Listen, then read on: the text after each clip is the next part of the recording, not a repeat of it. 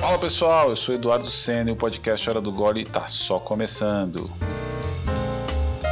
Bom, depois de uma semana incrível, com a estreia do episódio com a Vanessa Brandão, que foi um grande sucesso, foi uma coisa absurda, assim, o tanto de gente que curtiu, que comentou, que compartilhou, que elogiou, que se conectou com a Vanessa para conhecer, mandou mensagem para ela, mandou mensagem para mim. É, eu só podia começar esse episódio agradecendo todo mundo pelo carinho né, compartilhando, ouvindo e, e participando disso. Estou muito feliz com isso, queria agradecer todo mundo e pedir para que vocês continuem aqui prestigiando, ouvindo, porque o meu compromisso então é de trazer grandes histórias para vocês. E hoje não vai ser diferente. Mas antes de começar, já dá aquela passada lá no Instagram e segue a do Gole. E no final, não deixa de curtir e comentar o post desse episódio lá no meu feed, tá bom? Hoje, o papo é com um cara que além de saber tudo sobre cerveja, tem uma super história de inspiração e empreendedorismo. Eu estou falando do grande Celso, do bardocelso.com. Então se prepare para grandes histórias. A hora do gole tá só começando.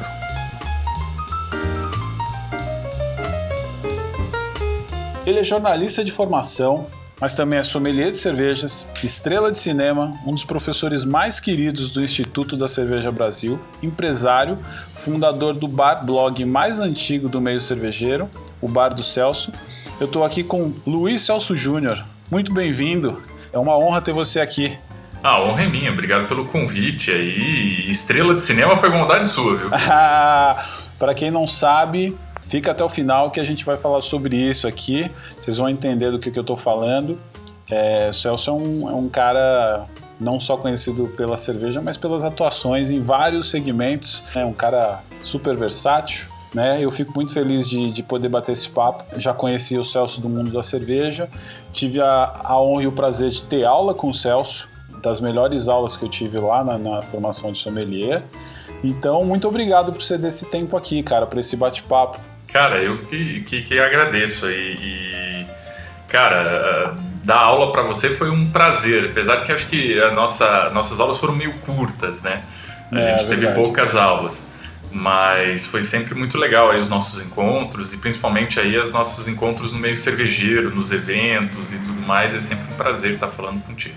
Então, muito obrigado, muito obrigado. Celso, é, assim, antes de falar do Celso empresário, né, do mundo das cervejas, que tem, inclusive, acabou de lançar um projeto muito bacana que eu quero que você fale aqui depois. Eu queria voltar alguns anos, né? É, na tua carreira, você começou fazendo um curso técnico, você tentou outras coisas, passou por letras.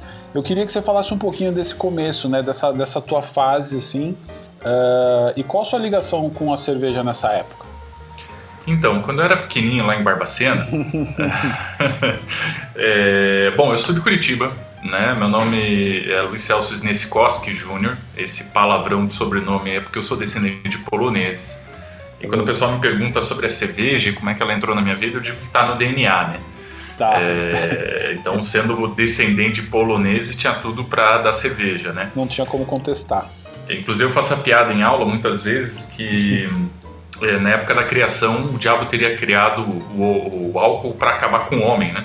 E Deus criou o polaco para acabar com o álcool. Então, por isso que eu, eu já nasci predestinado.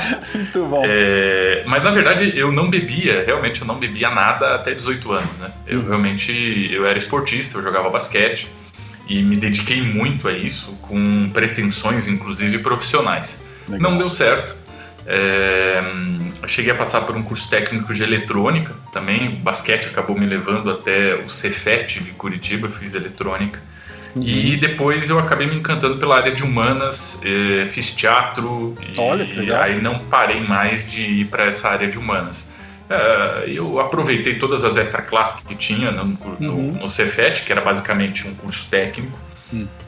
E fui me enveredando por esse caminho até que eu desemboquei né, entre as faculdades possíveis que eu podia fazer em jornalismo e, como todo bom indeciso, também em letras. Né? Então fui fazer os dois cursos ao mesmo tempo.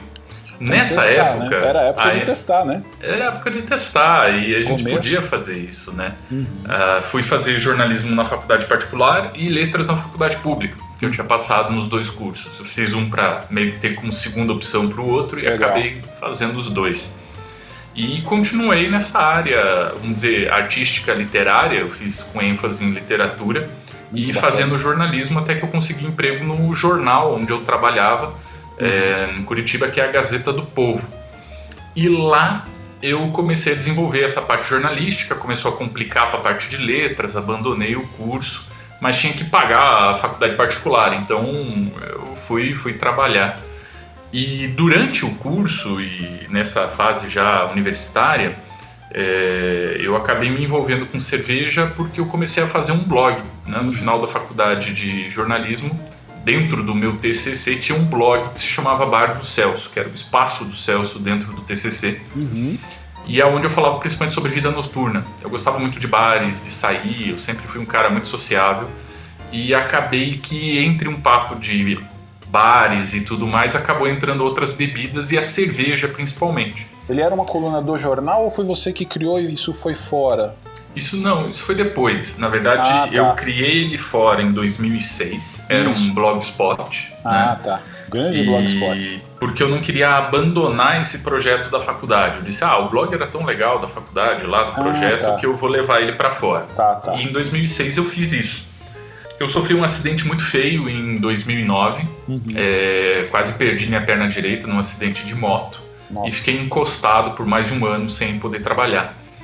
E nesse período eu comecei a blogar cada vez mais, porque estava preso em casa. Sim, né? sim. E encontrei um grupo de blogueiros em Curitiba, que era o BBC, blogueiros, né, o pessoal de Curitiba lá. Uhum. É, e, e, a gente começou a trocar figurinha, e eu de bengala, né? Eu ia para os encontros de bengala e tal. É, e quando eu retomei o trabalho, ali em 2000, o acidente foi em 2008, em 2009 eu retomei o trabalho, eu fui convidado a levar esse blog para dentro do jornal Gazeta do Povo, né? Dentro ah, do site legal. do jornal. E lá ele deslanchou. Eu comecei a falar cada vez mais de cerveja, as pessoas começaram a gostar, eu comecei a ter muito retorno e acabei ali me especializando totalmente em cerveja. O resto das áreas que eu cultivava dentro do blog ficaram em segundo plano. Você entrou literalmente na. Você entrou na comunidade, né? Que é, é uma coisa que a gente vê muito hoje, se fala muito em, em, no marketing de conteúdo, né? Quer dizer, você começou falando de várias coisas mas quando você começou a falar de cerveja e você também começou a se dedicar mais a isso, naturalmente você alimentou a comunidade certa que te deu o retorno, que inclusive provavelmente foi a, a, a, o impulso para você seguir, né? Dar o norte para você ver, ó, é aqui que está o, o, negócio, né? Exatamente. Comecei a ter repercussão, né? É. Nada, a gente não escreve para não ser lido, a gente escreve para ser lido. E quando eu vi essa resposta do outro lado, eu acabei aprofundando na cerveja. Uhum. Como autodidata, comecei a estudar para não falar besteira. Uhum. E ainda em 2009 eu ganhei uma coluna no jornal Gazeta do Povo, no suplemento de gastronomia, o Bom ah, Gourmet. Tá. É, que eu fui tocar e daí me deu mais medo ainda, né? Eu, uhum. Caramba, se eu falo besteira aqui, eu tô danado, né? E aí eu comecei a estudar muito como autodidata. Em 2011 apenas eu consegui fazer o meu curso de sommelier de cerveja. Foi a segunda turma do Brasil, né? Foi a turma do Instituto da Cerveja que aconteceu em Curitiba. Então foram duas turmas simultâneas lá, que tinha entre meus colegas de turma Samuel Cavalcante da Bode Brown, uhum. Murilo da Cervejaria, Junqueira da Morada, né? É, antes de ter morado, inclusive, né? Essas coisas. Antes é, da, da Dum ser profissional. É, eu vi legal. meio que o movimento cervejeiro acontecer ao longo desses anos. Você, como jornalista, já tinha essa veia de informar, né? De comunicar e de, de levar informação para as pessoas. E aí você cria, você cria esse blog, você encontra o nicho né, que, você, que você precisa falar, você começa a construir uma autoridade. E aí você sempre foi um cara muito estudioso, né? Você olha para tua trajetória, assim, a gente sabe, né, conhecendo aqui, vendo também um pouco do teu teu histórico, você sempre foi um cara muito estudioso. E, é, é, e eu ia te perguntar justamente qual foi a turma do instituto que você fez, mas eu imaginava que você já tinha se envolvido com a cerveja antes, né? Que você já começou essa, essa, essa busca muito antes, né? De 2006 a 2011, quando eu me profissionalizei, quando eu fiz o curso, uhum. tudo foi autodidata, né? Eu estudei bastante, Devorando mas de forma conteúdo. autodidata. É, eu também fiz mestrado em literatura nessa época, uhum. enfim, só não cheguei a concluir o mestrado porque não entreguei a dissertação. Aí coisas de Celso, eu e minhas pataquadas, né? É, então a gente foi estudando bastante e cerveja foi um mundo que me conquistou e eu continuei me aprofundando até me profissionalizar ali em 2011. E essa turma, essa turma é icônica, né? Quem mais assim que você lembra que saiu desse desse Essa famosa turma número 2. Cara, é, tinha muita gente que já era profissional no ramo, uhum. é, que trabalhava com cerveja. Essas primeiras turmas tiveram muita demanda reprimida de gente que já era profissional e quis fazer o curso para melhorar ainda mais. Sim. Então tinha o pessoal da Klein Beer lá de Curitiba, é, tinha a galera da Das Beer de Santa Catarina, isso cervejeiros, né? uhum. né? É, o pessoal de restaurante, de bar, né? É, cervejeiros como a, a, galera da. O próprio pessoal da Dum, né? Que trabalhou bastante, a Fernanda Lázaro, esposa do Junqueira. Então muita era uma gente. galera que tinha, tinha muita gente ali que já era do meio cervejeiro. Então a troca dentro de sala de aula foi muito legal. Porque vinha muita experiência também dos alunos, né? Uhum. Claro, eu tive aula com a Kátia, quase que 100% do curso, eu tive aula com o mestre Alfredo, né? E tudo mais. Incrível. Mas a troca em sala de aula era muito legal, assim, eu aprendi muito. Eu digo que eu aprendi muito principalmente entrevistando pessoas. Uhum. Né? E todos esse pessoal de sala de aula, em algum momento eu, eu entrevistei, fiz matérias sobre e a gente conversou bastante. É muito legal, né, você trazer isso, porque além de você se conectar com todo essa, esse esses caras que, esses homens e mulheres que fizeram uma, uma história dentro da, da, cerveja que viriam a fazer ou já estavam fazendo, né? Me lembra quando a gente chega, né, no curso, né? É, eu fiz o curso agora, acho que faz uns dois, três anos, não sei. Mas acho que três, três para quatro. E, e, é isso que você falou, quando você chega, vem todo mundo com uma expectativa e, e a gente tem muito tem muito profissional já, né? A gente vê muita gente, né? Vocês falam muito, né? Que é o pessoal de tecnologia, né? E advogado, né? Que é os, os caras que dão a louca e vão fazer curso de cerveja. Mas tem muita gente de mercado que vai lá para se, se organizar, para entender mais, para se aprofundar, né? E, e, a conversa e a troca é muito grande mesmo, né? Tem muita gente que já está empreendendo, já. Então, assim, o curso em si, ele te traz técnica, ele te traz insumo, te traz direcionamento, mas ao mesmo tempo ele te dá a experiência de, de ficar durante tantos meses que você vai fazer esse curso, seja ele qual for, de se conectar com um monte de gente que pode realmente fazer a, a diferença na, na tua decisão de seguir ou não na carreira, né? Exatamente. E dentro de sala de aula a gente aprende muito uns com os outros é. e faz networking também, Isso. que é muito importante. Eu já vi muita empresa nascer com os colegas de sala de aula, né? Sim, sim. É, cervejaria e vários outros negócios aparecendo nesse sentido. É, uma... Então é sempre uma troca muito, muito importante. A turma com quem você faz também é, é bem relevante. Né? É verdade. E cara, eu continuei nessa carreira a partir daí, não larguei mais o osso, né? Em 2012 acabei saindo do jornal, vim para São Paulo para trabalhar na USP, é, num núcleo de apoio à pesquisa chamado Escola do Futuro. Isso eu ainda estava tentando não ser cervejeiro 100%, né? eu estava tentando ainda ser comunicador. Uhum. É, mas logo em 2013 eu abandonei é, a, a esse emprego e me vim em São Paulo sem emprego, né, que eu tinha mudado para cá por causa do emprego não podia voltar para a Gazeta do Povo, o jornal anterior, uhum. é, e disse: Bom, vou profissionalizar o blog, né? Vou pegar esse blog que eu tenho, vou profissionalizar, vamos ganhar dinheiro com o blog. Uhum. né? Como diz o outro. Qual era o ano mesmo? Cara, 2013. 13. Você sabe, bom, 2013 o blog já era um negócio para muita gente, né? Porque eu peguei. Eu, eu, eu criei meu primeiro blog em 2004. É, Quando, antes é. do blog, inclusive, porque o blog como blog, como o Blogspot, ferramenta, surgiu eu acho que em 2005, se não me engano, aqui no Brasil. E eu lembro que eu fazia, o meu blog era um amigo que fez uma ferramenta, um administrativo que eu usava e eu subia os posts né? Uhum. E quando você, em 2013 já tinha muito blog que já tinha dado certo, já funcionava como, já tinha rolado uma onda de blogs, né? Que já, já. tinha o famoso Media Kit e tal, né? É. E... Em 2009, quando eu voltei para o jornal, já eu, nesse encontro é, encontro de blogueiros de Curitiba, uhum. eh, tinha muito blogueiro profissional para blogger já, né? É, Bobagento, então. que fez muito sucesso com piada, né? Blog de humor uh, a galera que, que, Tinha que era chavão. assim. É, Então, assim, tinha muita galera que já fazia sucesso e ganhava vida com isso, sabe? É verdade, é verdade. E em 2013 eu achei que isso seria possível. Eu quebrei a cara drasticamente, assim, sabe? Eu tinha um projeto com a Gazeta ainda de manter o blog no jornal e não deu certo. É, e aí eu me vi em São Paulo sem emprego, com um blog não dando certo e sem dinheiro, né? E aí tinha que fazer a tomar uma decisão ali, né? É, e aí eu comecei a lavar roupa para fora, como diz os outros, né? Uhum. Então, vamos oferecer o que eu sei fazer para os outros. E comecei a fazer serviços de sommelier, uhum. serviços de comunicação, é, de marketing, né? Principalmente de mídias sociais, que foi uma área que eu trabalhei bastante. É, e a partir daí eu comecei a, uma segunda área dentro do blog, que é a área de serviços, uhum. né? E isso me sustentou por muito tempo, até eu começar a dar aula no Instituto da Cerveja em 2014.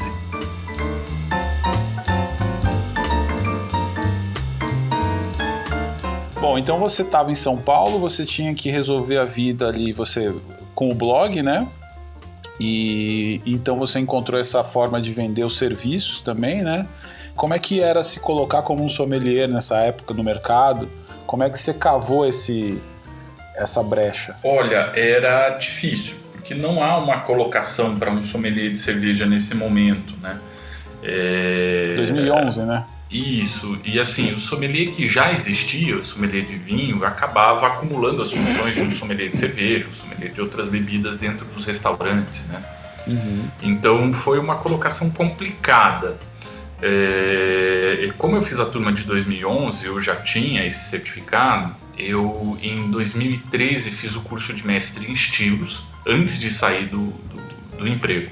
Uhum. E já como mestre em estilos e como sommelier, eu comecei a principalmente fazer eventos corporativos, né?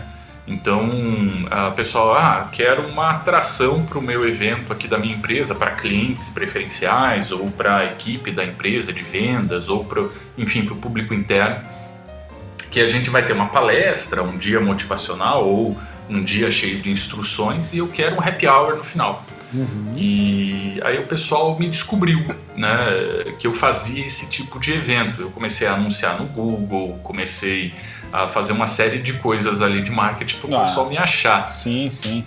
E Colocar aí eu acabei em prática, né? É, acabei entrando nessa área de eventos e fazendo bastante evento corporativo, né, para as empresas e tudo mais.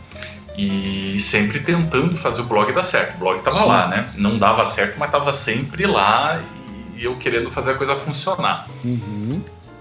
Muitas das pessoas que me achavam para evento corporativo também pesquisavam conteúdos na internet. Então, ah, eu quero um evento de cerveja com café. E acabavam me achando, falando de cerveja com café, e viam que eu prestava o serviço e acabavam me chamando para fazer o evento. Então, foi uma coisa assim meio complicada. Mas a, a, só começou a dar certo a hora que eu ofereci produtos de comunicação para o meio cervejeiro.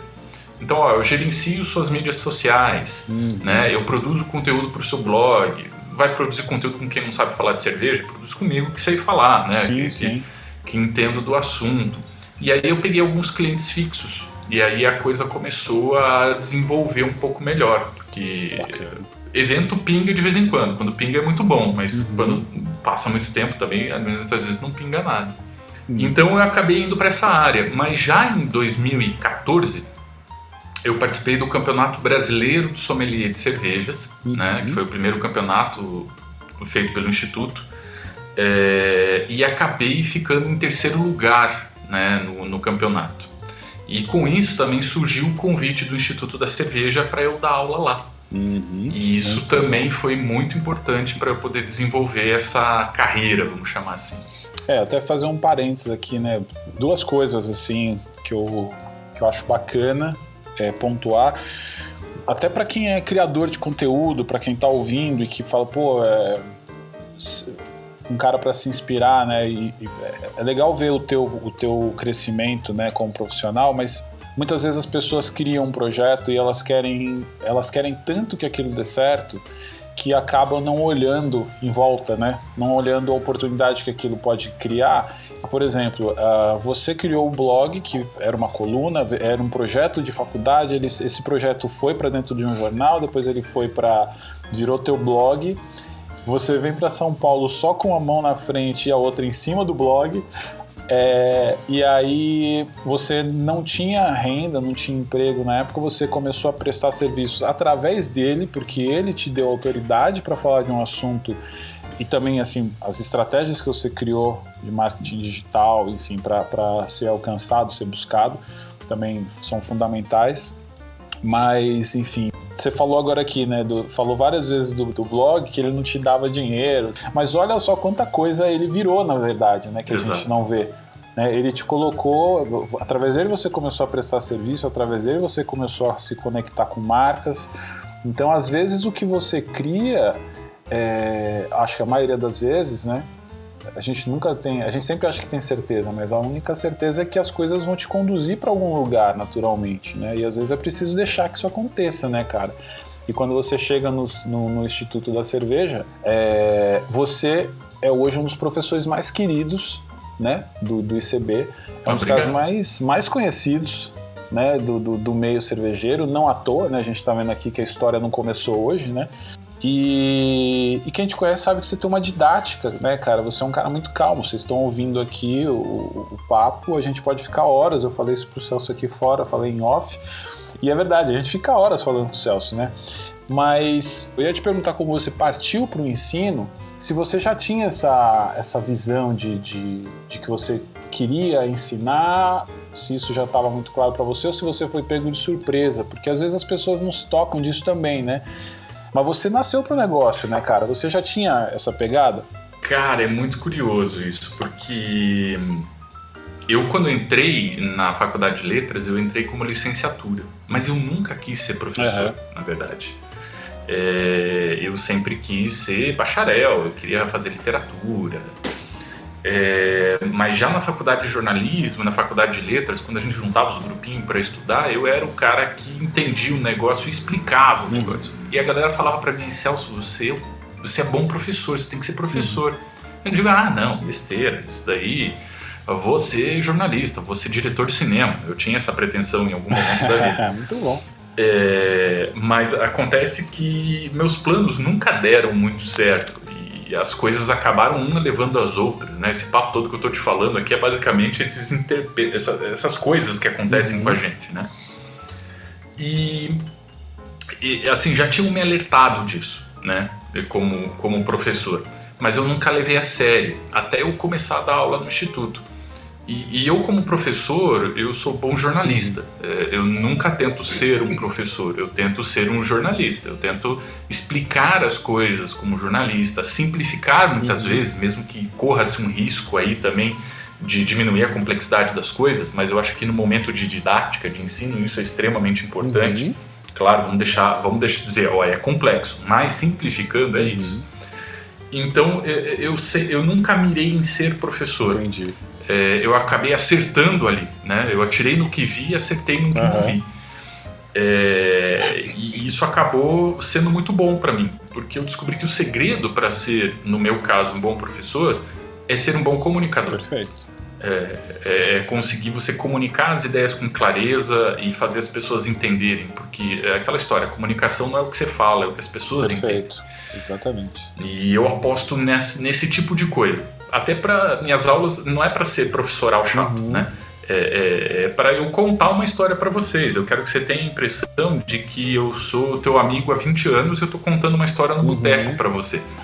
É, e aí você aprende mais fácil, as pessoas baixam a guarda, é eu faço piadas, mesmo que piadas ruins, eu sou muito famoso pelas minhas piadas ruins. É verdade. Para deixar as pessoas à vontade para que baixem a guarda, para que a gente consiga trabalhar a parte de ensino de uma maneira bem responsável. Mas mesmo assim, eu sei do que eu estou falando, né? Não estou falando besteira. Não, claro. É... E até, o, até quando você simplifica, isso na verdade é uma ponte, porque você não só cria curiosidade, você estimula essa curiosidade quando você faz isso e você atrai, porque você também quando passa essa complexidade logo de cara você assusta. A gente fala muito isso, né? De falando de cerveja, tem gente que é, é, eu lembro uma vez do, do, Alexandre da Heineken falar, né, que ele, ele ouviu pessoas falando que tinha medo de tomar cerveja artesanal porque não sabia pronunciar e, e tinha, tinha vergonha de falar e das pessoas criticarem. E tem muito isso, né? E, e é. simplificar nesse caso é, é, também é ensinar, né, cara? É abrir uma porta para que a pessoa entre à vontade, né? Tem um escritor que eh, trabalhou muito tempo com educação, que é o Rubem Alves, uhum. né? É, Rubem Alves, ele foi um mestre na arte de escrever, mas também um mestre na arte de dar aulas. E ele falava em um dos artigos dele, que eu lembro até hoje, que é a arte de criar fome. Olha que legal. Né? E nesse artigo ele fala que antes mesmo da gente ensinar algo, a gente tem que criar curiosidade pela coisa. Né? E a gente tem que criar fome, para que daí a gente dê de comer. E eu faço, Muito eu legal. tento fazer isso, eu tento criar fome, gerar curiosidade, é, é, mesmo que seja simplificando, mas a partir do momento que você fisga, é isso. Uh, nisso, a, a, pessoa se interessa muito mais, ela vai muito mais atrás, e é aí que o ensino acontece. Perfeito. Então acho que antes de ensinar tem isso, sabe? É, eu acho que suas aulas têm muito disso, cara. É... Cada um usa os artifícios que tem. Você usa inclusive piadas ruins, por que não? ah, mas eu sou muito bom de piada ruim, cara. Eu não, e reorganiza as trocas. Sou rei da piada pronta. Reorganiza, né? Porque quando você solta uma piada ruim, ou enfim, a galera quebra no humor, todo mundo fica mais à vontade, aí se abre, aí o cara tem até. comete até a ousadia de, de dizer qual nota ele encontrou na, na, na, degustação de cervejas que, claro. que no começo as pessoas não falam, né? Para quem nunca fez aula, a gente tinha aula de. a gente tinha degustação de cervejas e. E no começo eu lembro, né? As pessoas ficam intimidadas, né? Pô, é o Celso, o que, que eu vou falar? Pô, tem cheiro de, de sei lá. É, eu tenho essa coisa do humor também, porque eu, muitos anos eu trabalhei com palhaço. Cara, eu, eu fiz cada coisa com nessa vida. Parece que eu vivi. Como? Como palhaço. Eu era Senhoras palhaço. e senhores, uma exclusiva aqui nesse podcast. Então, mais uma, uma, uma faceta de Luiz Celso cara, Júnior. Me conta, me conta um pouco disso, cara, por favor. Eu, eu, olha, eu já fiz um pouco de tudo, cara. E na época que eu fazia teatro, eu, eu, a gente acabou tendo curso de palhaço, porque a gente estava ensaiando uma comédia. Então a gente fez circo, fez malabarismo. Cara, eu sou, eu sou malabarista. Que legal. Né? Inclusive é, eu fazia acrobacia. Eu normalmente era o portor, que é aquele cara que fica segurando o peso embaixo de todo mundo. É uma profissão triste essa, né? É porque eu sou muito grande, eu tenho 1,90m e 100kg, então não dá para eu ficar em não. cima da galera. E como palhaço eu fiz muita festa infantil, legal, eu fiz é, palhaço nos hospitais. E, então um pouco do humor do palhaço é encontrar o seu ridículo. É verdade. Né? É, porque você faz piada essencialmente com você mesmo né? Não com as outras coisas, uhum. né? É você fazendo errado, é você fazendo a palhaçada, você é o ridículo, né? O palhaço é o ridículo. E é um exercício incrível, né, cara? É incrível. É, é uma coisa que eu recomendo a todo mundo. Improvisação é muito legal, é, palhaço é muito legal, são coisas que te ajudam na é vida. E como palhaço, eu sou o palhaço na sala de aula, porque eu sou o primeiro a me colocar no ridículo. Eu faço as piadas comigo mesmo, uhum. né? Eu sou o cara que não dá certo, eu sou o cara que fala um palavrão na hora errada, eu sou o cara que faz a pataquada. Então, por, porque também é muito melhor você se mostrar dessa forma e desconstruir um pouco da autoridade professoral para que as pessoas se sintam à vontade. Nossa, deu uma volta inteira para contar não, isso. Gênio, gênio. E, inclusive, vou de novo aqui plugar que assim, você fazendo isso, quando você se desconstrói, você permite que as pessoas fiquem à vontade, porque realmente quando você fala, é, e eu lembro o teu tom, né, você fala com autoridade de quem sabe muito do que está falando. E, e, é difícil você lidar com isso quando você está num, numa sala com 40 pessoas, 60 pessoas, ouvindo, você ali humildemente ouvindo as histórias, achando que você sabe, mas você na verdade sabe muito pouco. E quando você faz isso, você facilita a vida de muita gente. E, e é o que você falou, é pra vida, né, cara? Porque isso não é só no teu, no, é. na aula, né, cara?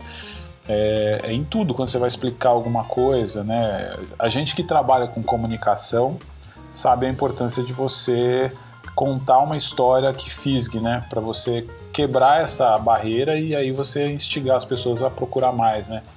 E você faz isso muito bem. Eu acho que quem não teve ainda oportunidade de, de de conhecer ou de fazer uma aula, é, saiba que é uma, é uma coisa muito legal mesmo, uma experiência incrível de aprendizado eu, eu... e de, de repertório de, de, de, boas piadas ruins. Eu, é, é, eu, eu, falei para você também em off, né? Você fica me elogiando assim, eu tô ficando vermelho. Não aparece no podcast, mas eu tô vermelho. É, você não é o primeiro, não. É porque eu tenho essa, essa característica. Eu já acabo fazendo algumas colocações aqui e o pessoal pega, pega o pessoal meio desprevenido, né? Mas o papo do, do, do podcast é sobre inspiração. E eu não falaria com uma pessoa que, que realmente não me inspira. Né? Então, falar com Ó, a Olivia, a Olivia tá chorando, tá se esgoelando de emoção aqui dessas palavras. Aliás, a Olivia, a Olivia é, podia ser minha diretora, porque ela tá nas lives, ela tá no podcast, ela tá nas ligações, ela tá o tempo todo, cara. Mas enfim. Cara, tem que assumir. Estamos todo é. mundo em casa, trabalhando em casa. Daqui a pouco tem um latido de cachorro é, aqui verdade. também. E aí vai. Mas é isso. Então, assim, é, esse, esse papo é sobre inspiração. E é legal que, que Assim, as pessoas que eu trago aqui são pessoas que eu realmente acredito, gosto e, e que eu considero como grandes inspiradores para mim, né? Então, é, você é um deles. E que desçam as lágrimas. Ah, vamos rasgar cedo aqui.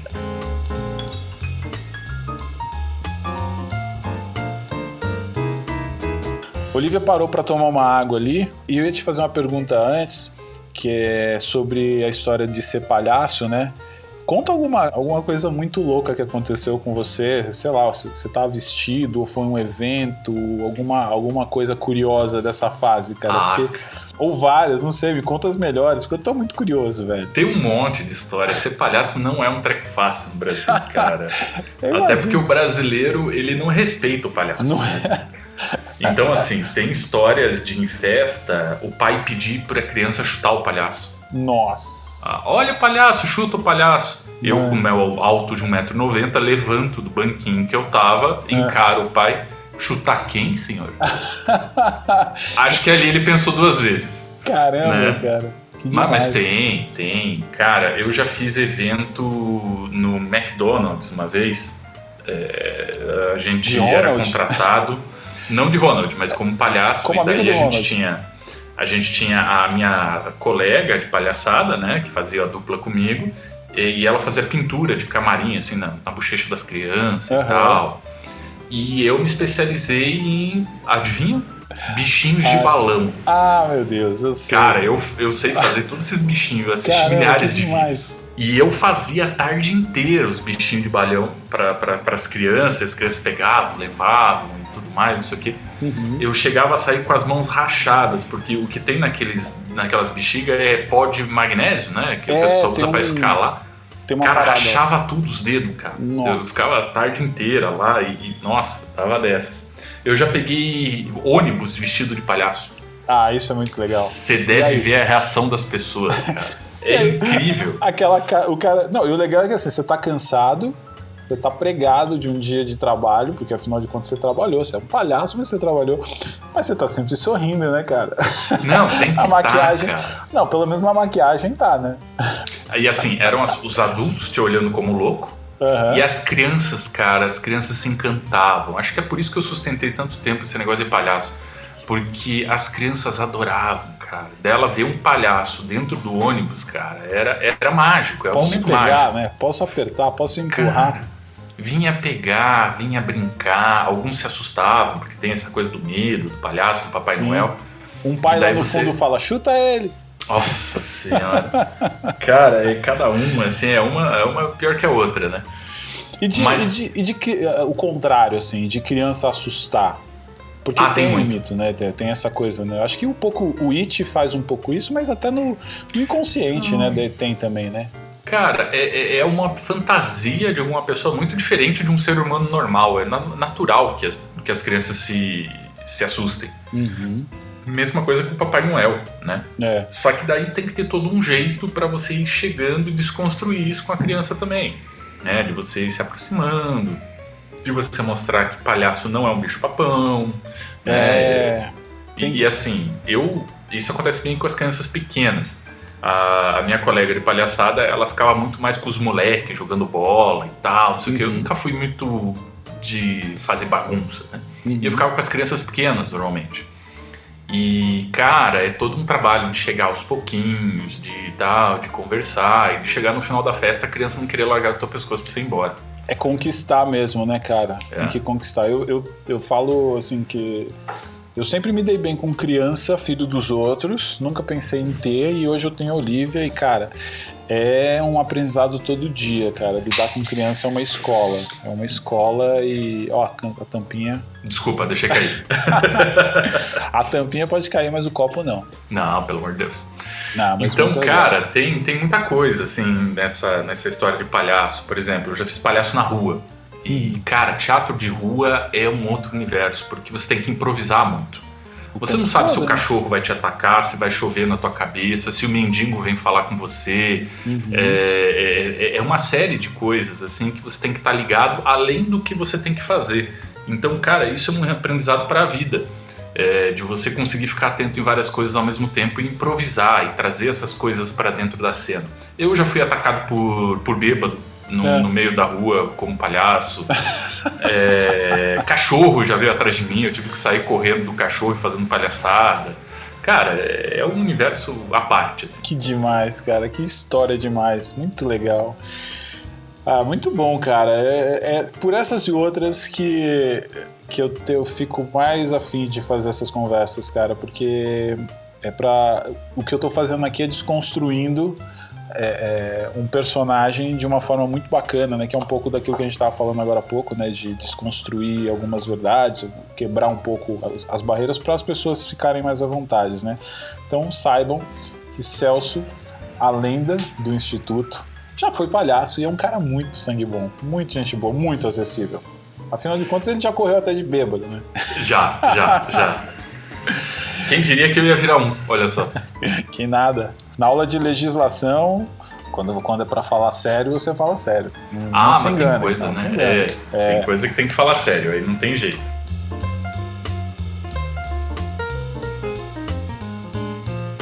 Mas Celso, me diz uma coisa. Hoje o bar do Celso é um bar itinerante, né? Ele, é, ele está onde você está, né? E ele é mais que um blog, né? Então, assim, de novo, aquela história, né? Você criou essa coisa lá atrás e, pô, hoje ele é uma empresa, ele oferece serviços, né? Desde sommelier a comunicação. E agora, cara, há pouco tempo, é, você lançou um clube de cervejas, né, cara? É, como é que foi que, que isso aconteceu, né? De onde, de onde você de onde você buscou aí essa essa inspiração já, já, você já queria, né? Afinal de contas, o clube de, de cervejas é uma coisa que já tem, já tem um tempinho. E mas é sempre uma coisa que dá para remexer, né, cara? Tem e você já traz segmentações. Eu achei isso muito legal. Conta um pouco disso. Cara, é... desde o começo, minha ideia sempre foi fazer o blog dar certo, né? E o blog nunca deu certo, na verdade. ele, ele nunca me deu dinheiro de forma direta. Mas tudo em volta dele. Mas tudo em volta dele deu certo. Então ele me deu um monte de coisa. Ele é me deu amigo, ele me deu autoridade, ele me deu. Enfim, cara, é, tudo acabou girando em torno dele. Uhum. E, e, eu tentei várias vezes fazer ele funcionar e eu percebi assim que num nicho tão segmentado quanto o nosso de cerveja artesanal, a publicidade não é o meio que vai sustentar um blog. Exatamente. A minha ideia era sempre produzir conteúdo, é isso que eu sempre quis. Então eu tive que bolar um modelo de negócios, eu tive que bolar um plano para poder fazer com que isso seja viável, para eu continuar produzindo conteúdo e para sim ter um negócio vinculado a isso. Uhum. Então, de alguns anos para cá, eu venho me especializando. Me viro sozinho já há algum tempo, mas eu nunca fiz um curso de administração. Então, ano passado eu terminei meu curso de, da pós-graduação em administração de pequenos negócios. Uhum. É, e o projeto do, do, do, curso foi realmente montar um negócio que, no meu caso, era o, o clube de cervejas. É, eu acho que o clube de cervejas, até hoje, ele foi explorado de uma forma muito é, bidimensional, vamos chamar assim, né? Uhum. Não chegou à profundidade do que um clube de cerveja pode oferecer. Perfeito.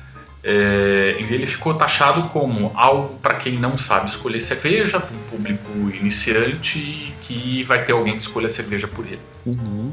E os exemplos que eu vejo internacionalmente e tudo mais me dizem o contrário, sabe? Clubes para cervejeiros, para quem ama cerveja, seja em que nível de conhecimento a pessoa esteja. Uhum. E, e aí veio a ideia, eu digo, bom, eu vou fazer isso, eu vou montar o clube bardocels.com e vou direcionar ele para quem realmente ama cerveja, com seleções muito bem feitas, né, curadoria bastante apurada e cervejas realmente de qualidade, porque muitas vezes a gente vê até o, as, algumas cervejas que não correspondem ao que a gente chamaria de qualidade, sabe? Uhum. É, e que vão nos clubes porque a ideia muitas vezes é assim, ah, vou fazer para uma pessoa que não entende nada e essa pessoa não vai saber o quão boa ou não é Perfeito. essa cerveja. Sim, sim. Então eu quero montar um clube transparente, honesto, selecionando boas cervejas para quem ama cerveja. E é isso que eu iniciei nesse último ano. Né? Estou é, planejando isso desde o começo. Agora, com a pandemia, as coisas é, aceleraram, mas dificultaram por outro lado também. Eu estou tentando lançar esse clube há quatro meses. É, mas, por exemplo, a junta comercial estava fechada. Eu não conseguia mudar a minha empresa para registrar ela de uma forma diferente para poder sair com isso. Uhum. Só agora eu consegui fazer isso. Então, o Clube Bardocels.com é isso, é um clube de beer lover para beer lover, tá? Então, a gente vai fazer seleções especiais. Eu segmentei cada uma das seleções para um nicho de consumidor, é, porque não existe um público cervejeiro, existem vários públicos cervejeiros. Sim. E aí que a gente está tentando desenhar cada seleção para um, um nicho dentro desse, desse público. Então a gente tem a seleção que é Beer Basics, que é para aquele cara que está começando, que quer conhecer os clássicos, que quer aprender um pouco mais sobre cerveja. Hum. A gente tem o Beer Hunter, que é, é, são as caçadas cervejeiras, que vou pegar cervejas muitas vezes desconhecidas, é, de alta qualidade, que para chamar, para mostrar para as pessoas isso pela primeira vez, ou né, fazer com que as pessoas conheçam algo novo. É, e o Beer News, que é voltado para as novidades cervejeiras, que a gente sabe que tem um público aí que sempre curte as novidades, né? Ele quer saber o que está saindo de novo. Já bebi tudo, eu quero saber o que está saindo de novo. Muito legal. Então o clube ele vai de encontro a isso. Uh, não ser um clube é, que menospreza essa ideia, desse modelo de negócios, mas sim que valoriza isso, né? Claro, o clube de cerveja é, ele por muito tempo ele ficou realmente sendo tendo esse papel de iniciação mas uma, quando você tem um clube que você tem pouco, poucos concorrentes, isso até faz sentido, mas quando você pensa em longo prazo, você precisa aumentar o teu alcance, né? Porque você começa com um público que não conhece, mas esse público ele vai conhecer em algum momento. Exatamente. Porque o caminho é sem volta. Uma vez que você dá o primeiro passo, as pessoas querem mais. E como é que você pega esse cara? Então você, você cria esse cara para que ele vá consumir no outro bar, se você não cuidar dele. Então é legal a tua, a tua visão de, de, de beer lover para beer lover, porque do mesmo jeito que vai ter gente entrando, vai ter gente gostando. E aí você fala com esse cara, né? Um dos erros que eu acho que tem em muitos clubes é ficar só num só numa fase da, da, da, da cadeia do cervejeiro. Ele, ele nasce, ele se desenvolve e ele chega num ponto em que ele, por exemplo, vai querer só as melhores cervejas. É. Ele vai querer caçar as melhores cervejas. Quem é que vai mandar a cerveja para esse cara, né? Ele pode buscar sozinho, mas você pode fazer essa ponte, né? Acho é, muito bacana. Eu brinco que o Clube Bar do Celso é a pós-graduação. Ah, é disso que eu tô falando, é muito legal. Um curso né? É muito legal, é isso aí. Eu, é, eu entendo. Mas não é para ser intimidador, tá? Não é para é, afastar claro. quem tá começando. Tem sim, e, e, eu vou dar toda assistência para quem tá conversando. É, dentro do nosso clube a gente tem conteúdo também, que eu valorizo bastante nas entregas, que é entregar conteúdo. Então, a ideia sim é cuidar em todas essas fases de conhecimento em que a pessoa vai se especializando e vai e, e dando coisas que essas pessoas querem.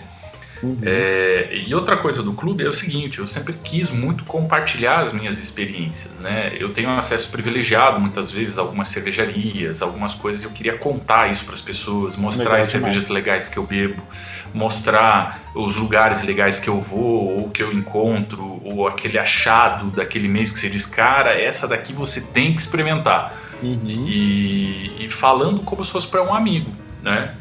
Eu chamo inclusive o pessoal que entra no clube de sócio, porque eu quero que o Clube Bar Celso seja como um clube de verdade. Eu quero uhum. que o cara seja sócio de alguma coisa, ao ponto de, quem sabe, algum dia a gente ter um espaço para os membros do clube, eventos para os membros do clube, né? E, e, toda uma gestão ali pensada nisso, né? Então vem todas essas ideias juntas se misturaram para sair com o clubebardocelso.com agora. Muito legal.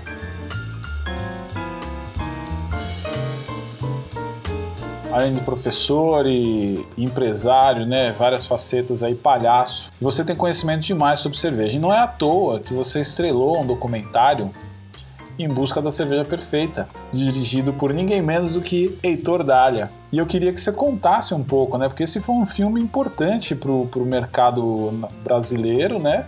Eu queria que você falasse como foi o convite para participar disso e se você encontrou a cerveja perfeita.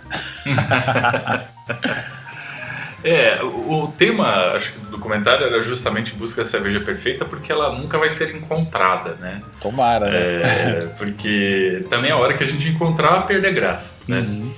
Mas, cara, o documentário foi um convite muito ao acaso. Eu tava fazendo aí minhas milhares de coisas, né? Uhum. E uma amiga né, que ela acabou descobrindo que iam rodar um documentário, perguntaram para ela quem que ela indicaria para falar de cerveja e ela falou de mim. Uhum. E daí a equipe do documentário entrou em contato comigo. É, eu disse que toparia dar entrevista, a princípio era só uma entrevista normal. Uhum. Eu digo, não, beleza, vamos fazer e tal. E, e aí eu fiquei descobrindo que o documentário era sim proprietário da Ambev. Eu não vi problema nisso. Eu entendi que o projeto era um projeto de conteúdo, Uhum. né, que ele efetivamente é. Um projeto que visa, sim, falar sobre cerveja, né? Mas como todo marketing de conteúdo tem lá a sua parte, vamos dizer, mais publicitária, né? Ou seja, vai ser mostrado uma marca é, ou outra, né? Como foi mostrado durante o documentário. Uhum. E eu disse, ah, eu não vejo problema nenhum nisso, vamos fazer. E depois a história começou a crescer, né? Porque daí o documentário já ia para o cinema, porque daí o documentário já ia para televisão. E eu, meu Deus, né? O que está acontecendo aqui? Claro. Então foi um convite bem ao acaso, assim, eles não miraram necessariamente no Celso. É, mas eu fui dar entrevista e nesse momento da entrevista me pediram figurino e tudo mais e disseram, olha, vamos gravar com você na Boêmia, no Rio de Janeiro, em Petrópolis. Eu disse, ah, beleza. Então pegaram passagem de avião e tudo mais, me mandaram para lá. E lá eu conheci a equipe do Heitor, é, pessoalmente, né? E Certo. o próprio Heitor. E foi um encontro muito legal, porque ele é uma pessoa super acessível, ele é uma pessoa super legal, ele tem um bom papo, Uhum. é, e ele deixa a gente bem à vontade para ficar falando, e ele cutuca, ele vai perguntando coisas, ele é um bom entrevistador. Legal. Um bom entrevistador é aquele que faz a entrevista parecer um bate-papo. É. Né? É aquela coisa, ele, ele faz você se sentir à vontade. E ele foi me perguntando coisas, e eu fui respondendo, fui falando, e ele começou a me perguntar coisas de história da cerveja, coisas Uhum. de técnicas cervejeiras. É, é, ele, eu fiquei, sem, sem brincadeira, acho que a gente gravou por quase umas quatro horas. De tanto que a gente ficou falando e perguntando, ah, não Uhum. só coisas sobre opinião, mas coisas básicas da cerveja. E eu fui falando, assim como eu tô falando com você, fui explicando. Ah, se você me perguntasse o que que é família de cerveja, eu ia te explicar e tal, não sei o que. Aquele não jeito Celso de explicar. E fui explicando, fui falando e tal. Faz um takezinho aqui, faz um takezinho lá, grava aqui, câmera tal, luz. E beleza. Agradeci, o Heitor agradeceu, a gente não se falou por um bom tempo. Eu voltei pra cá e vida que segue, né? Eu digo, ah, uma hora esse sai, vão me avisar. E, e aí o pessoal começou a me informar que o documentário estava saindo. Eu vi algumas pré-estreias do documentário e eu quase caí da cadeira. Uhum. Porque o Heitor acabou usando a minha voz como meio que um fio condutor do documentário, né? Uhum. Então, a cada intertítulo do documentário, quem entrava falando era eu e apresentava algumas coisas, alguns conceitos, a história, etc. E aí entravam outros entrevistados, outras cenas, outras coisas. Sim. Então, eu não imaginei num primeiro momento que ele ia usar dessa forma, né? E, e fiquei muito lisonjeado com isso, né? E de certa forma ele, ele gostou tanto da ideia que Sim, tempos depois do documentário ser lançado, o documentário foi para cinema, né? Estreou em sala de cinema e depois passou até na televisão, passou na Globo, tá na internet até hoje e tudo mais. Aham. É, ele ainda, é, o pessoal ligou para mim dizendo, olha, tem uma entrevista no Bial, é, no Conversa com Bial, e a gente queria que você fosse. É, eu, mas, é, né? Ok, beleza, eu vou, mas e aí, por quê? É. Não, porque o Heitor quer que você vá, entendeu? Ele quer você do lado dele, que se perguntar alguma coisa de cerveja, é você que responde. e aí eu fiquei mais feliz ainda, né? Demais, digo, demais. Uh, e ele, cara, é um cara fantástico mesmo. E a gente foi, fez né? a entrevista com o Bial, foi um programa legal de especial de Dia da Cerveja, né? Uhum. Dia Internacional da Cerveja. E foi bem, bem bacana, assim. Mas a coisa também, como muito das coisas que eu narrei para você até agora, aconteceu completamente por acaso. Assim, a vida vai te levando para umas coisas. Assim, pouca coisa na minha vida e na minha carreira aconteceu conforme eu planejava, uhum. né? Mas muita coisa acabou acontecendo por um acaso, uma feliz coincidência do destino.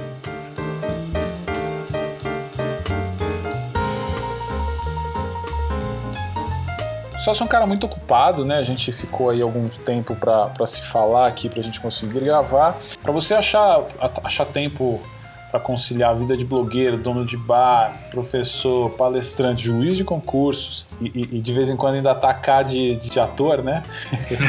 Não é fácil, né, Celso? E você é um cara muito dinâmico, né? Tá sempre viajando, dá aula em vários lugares ao mesmo tempo, né? Dava, né? Agora vai voltar provavelmente. Mas tem hora que a gente precisa dar um tempo, né? Pra, pra, seja para se inspirar, seja para descansar, né? Então, sem mais delongas, o que, que você faz naquela pausa entre umas e outras?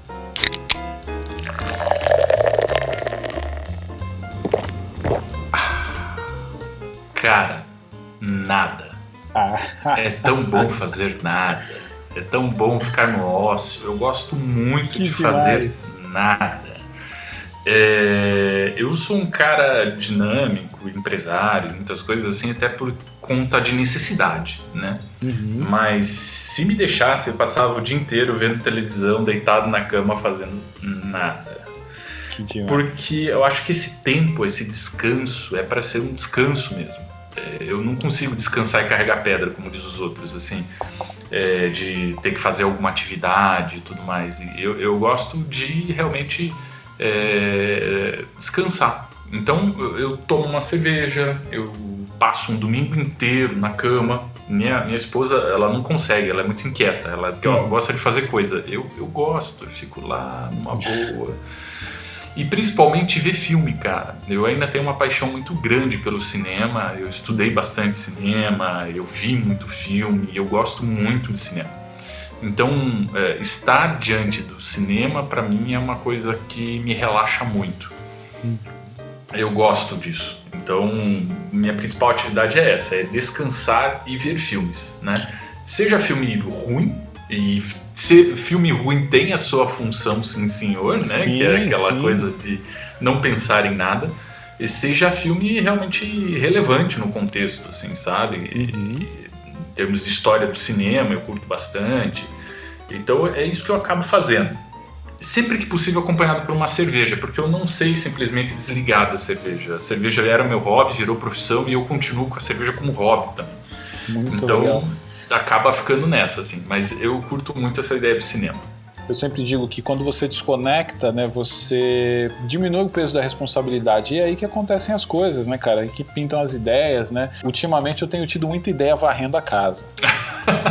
Cara, você não sabe o que é varrer essa casa. Essa casa é mágica. Vou te falar, cara, quando eu chego, eu, eu começo aqui no quarto da Olivia, vou passo pelo corredor, sala, não sei o que. Quando eu chego na cozinha, cara, eu já tô olhando pro meu caderno que fica em cima da bancada e eu vou lá e anoto alguma coisa, porque assim, é, é muito intenso, saca? Cada um tem seu, seu processo. O processo, né? é. E é importante, né? Seja na pausa ou seja carregando pedra, né? É. Qual, qual que é a importância do ócio na sua vida, assim? Ele faz muita diferença? Você acha que... Toda a diferença. O ócio criou quem eu sou hoje. É, o que, que aconteceu? Vamos pensar na retrospectiva no que a gente falou. É, eu sofri um acidente, né? Eu sofri um acidente, Exatamente. fiquei um ano fora do trabalho. E esse um ano de perna para cima, sofri fratura exposta, esmigalhei o osso, enfim é, eu, eu arranjei algo para fazer, né? Eu uhum. tive uma ideia, ah, vou me dedicar ao blog, já que eu tenho blog, começo a divulgar o blog, começo a escrever cada vez mais. Então, de certa forma, foi no ócio que eu descobri essa vocação da cerveja, do blogueiro, né? Do, uhum. desse, desse comunicador alternativo, vamos chamar assim. Perfeito, perfeito. Então, ele tem uma importância crucial em quem eu sou hoje. Nossa, é muito forte isso que você fala, cara. É muito. É. É muito forte mesmo.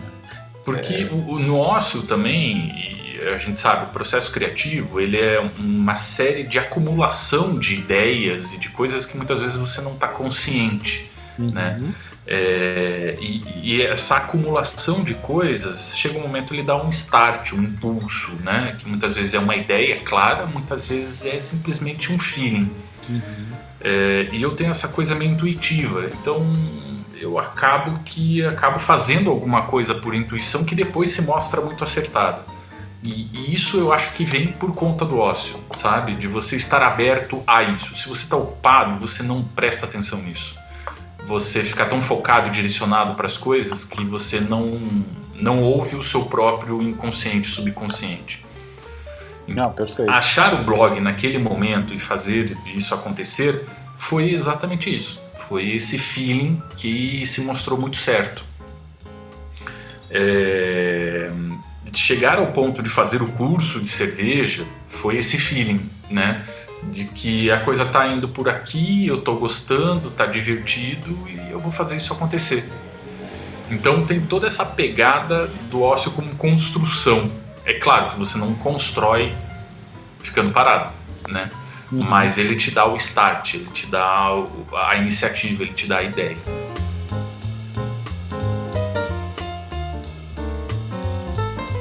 É, e bom, a gente vê aqui, você é fundador do blog de cervejas mais antigos do país em funcionamento, sempre trazendo conteúdo, sempre falando do, do, da cerveja como um porta-voz, como um amigo, não como um técnico, né? É, você você construiu sua autoridade em cima disso, né? Hoje você é um dos porta-vozes da cultura cervejeira no Brasil, que mais fala do assunto, que mais é, é, expande a mensagem para todo mundo. Um cara que aprecia o ócio como ninguém, porque afinal de contas muita gente aqui falou de, do que faz no ócio e poucas pessoas falam que, que fazem do ócio um ócio, que é, é, não fazer nada. Isso é muito legal. Dolce faniente. E olhando para essa estrada, cara, que você ajudou a pavimentar, que é a história da cerveja no Brasil, e eu, eu tenho certeza de que assim, muita gente é, participou dessa construção, mas não, não tenho dúvida que você foi um desses que trouxe a história até aqui, né?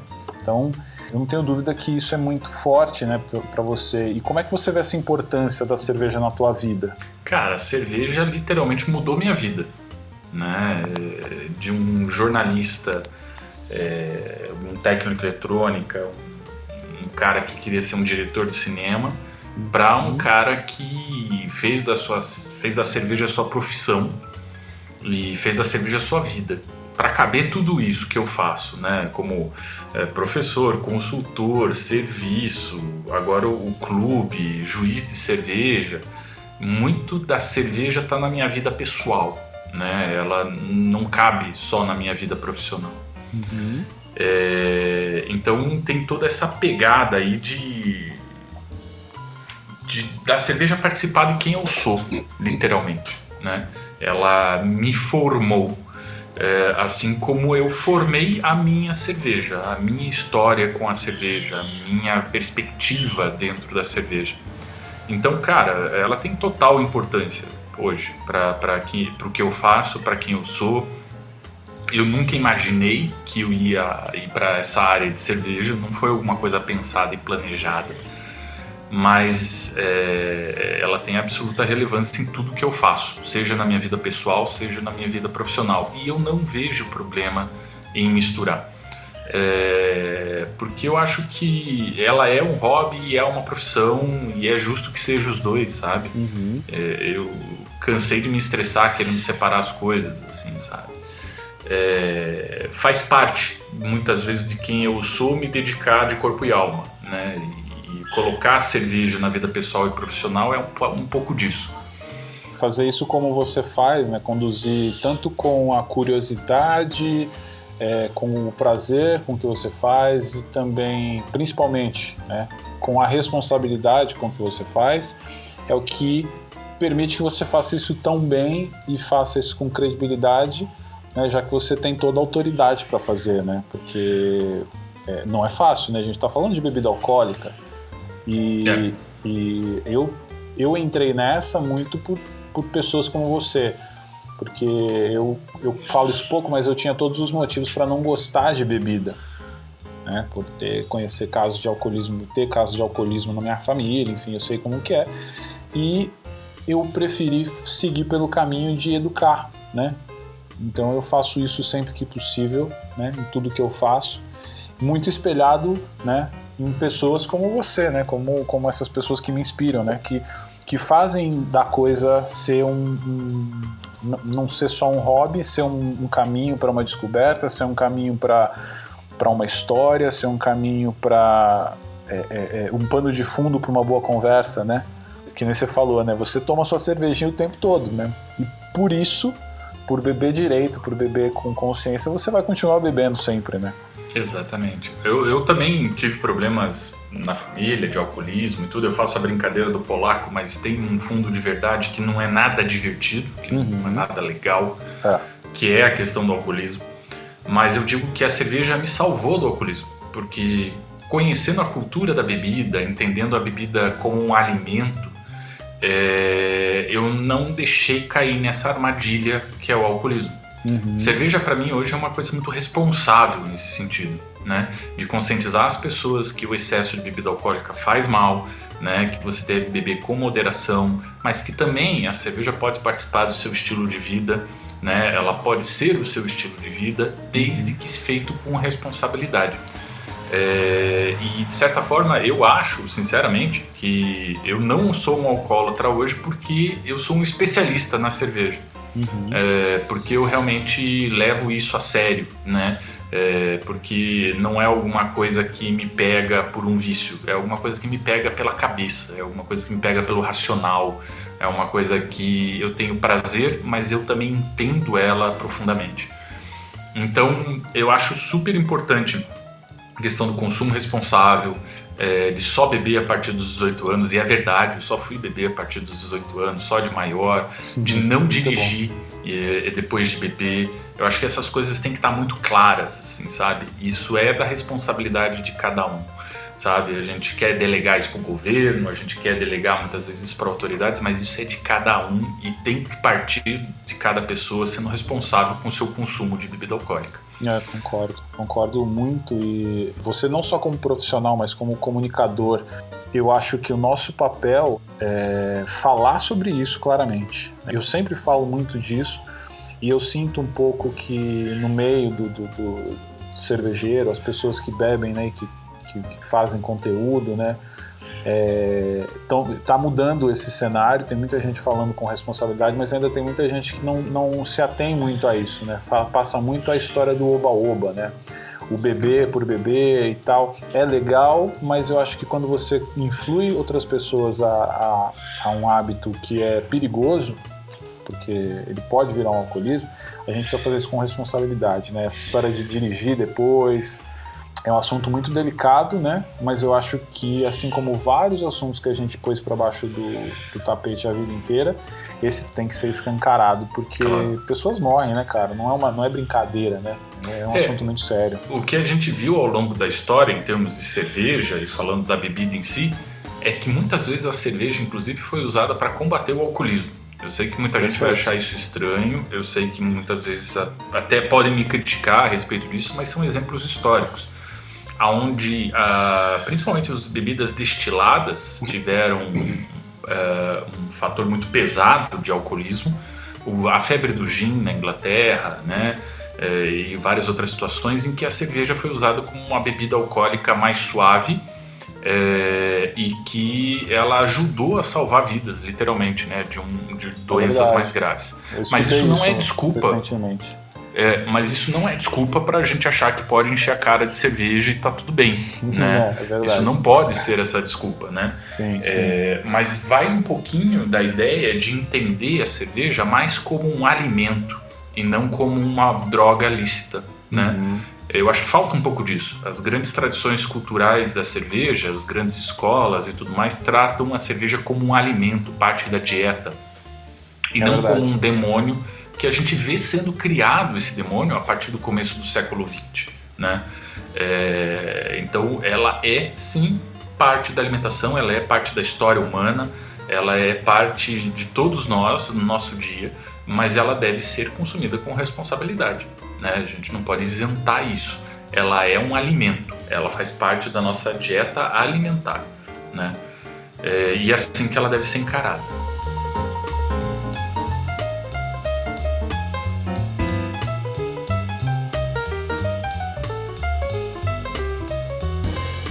Falando em fechar, né? Eu sei que o papo tá bom.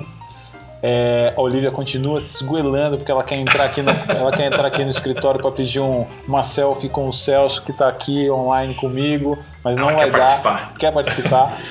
mas infelizmente a gente tem que encerrar, né? Assim, é, é, tá chegando o final desse papo que foi incrível, grandes descobertas aqui. Eu acho que todo mundo que, que veio até aqui com a gente, que está ouvindo é, com certeza deve estar tá se inspirando, deve ter aprendido muito sobre cerveja, mas principalmente sobre, sobre esse alimento, né, que você colocou tão bem agora no final.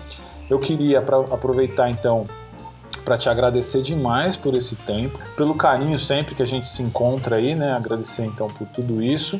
E queria pedir para você abrir aqui então esse finalzinho para você falar dos projetos aí agora com, com a retomada dos negócios, essa história do, do clube que tá, tá um projeto lindo que está começando, né? Falar disso, deixar, um, deixar suas redes aí, se você quiser, e também deixar um recado final para todo mundo que está te ouvindo. Cara, sou eu que agradeço. Assim, é, sempre que a gente se fala é um prazer e eu retribuo todos os elogios que você me faz a você. Né? Você é um cara super legal, é um cara super Obrigado. engajado com a galera, é um cara super simpático e principalmente eu acho que você é um cara que ouve de verdade. Você não é um cara que simplesmente deixa as coisas passar, você é interessado e tudo mais. E Obrigado. isso faz um bom entrevistador, e isso faz um bom programa. Né? E aí que a gente chega nesse teu podcast aqui. É, gente, sobre mim, eu acho que vocês podem ficar à vontade para acessar as minhas redes. Eu tenho o Bar do Celso em todas as redes, né? Então, Instagram Bar do Celso, Facebook Bar do Celso, YouTube Bar do Celso. É, os novos projetos são realmente focados na ideia do clube. Eu quero fazer isso dar certo para finalmente o blog dar certo também, né? É, então, mas principalmente porque eu quero compartilhar isso com vocês. Eu quero fazer é, de maneira a fazer da gente mais do que simplesmente. Eu não quero vender cerveja para vocês. Não quero. Uhum. Eu quero trocar com vocês. Eu quero bater papo com vocês. Eu quero produzir conteúdo para vocês. Eu quero que isso seja algo que a gente está falando, porque a cerveja é algo legal para todo mundo. Eu quero que vocês tenham bons momentos com a cerveja. Eu quero que vocês compartilhem um pouco essa perspectiva é, que eu tenho e que eu me empolgo, que eu me divirto com a cerveja, que eu caço cervejas. Eu quero que vocês compartilhem um pouco disso comigo. Então, o clube está aí.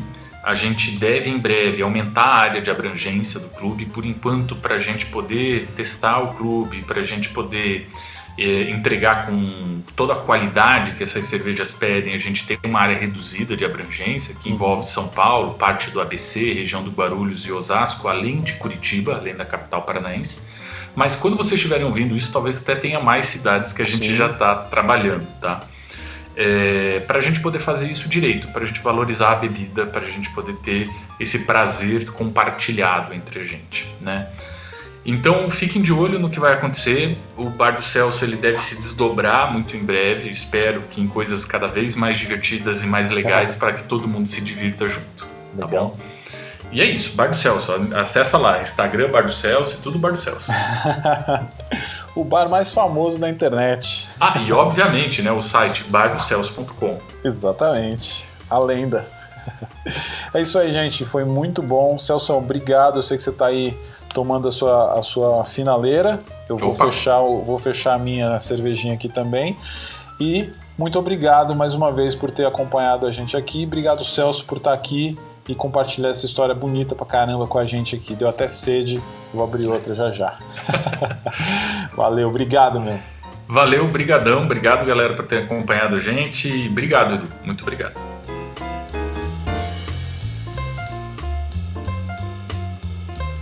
É, muito bom, né? Essa foi a história de Luiz Celso Júnior, grande Celso do bar do Celso.com. Se você curtiu, corre lá no post do episódio lá no feed, deixa seu comentário, seu like, deixa sua crítica, sua sugestão, tá bom? Vai ser muito legal saber o que você achou. Então é isso, semana que vem tem mais Hora do Gole por aqui. Até lá, beba com moderação e até a próxima pausa. Tchau!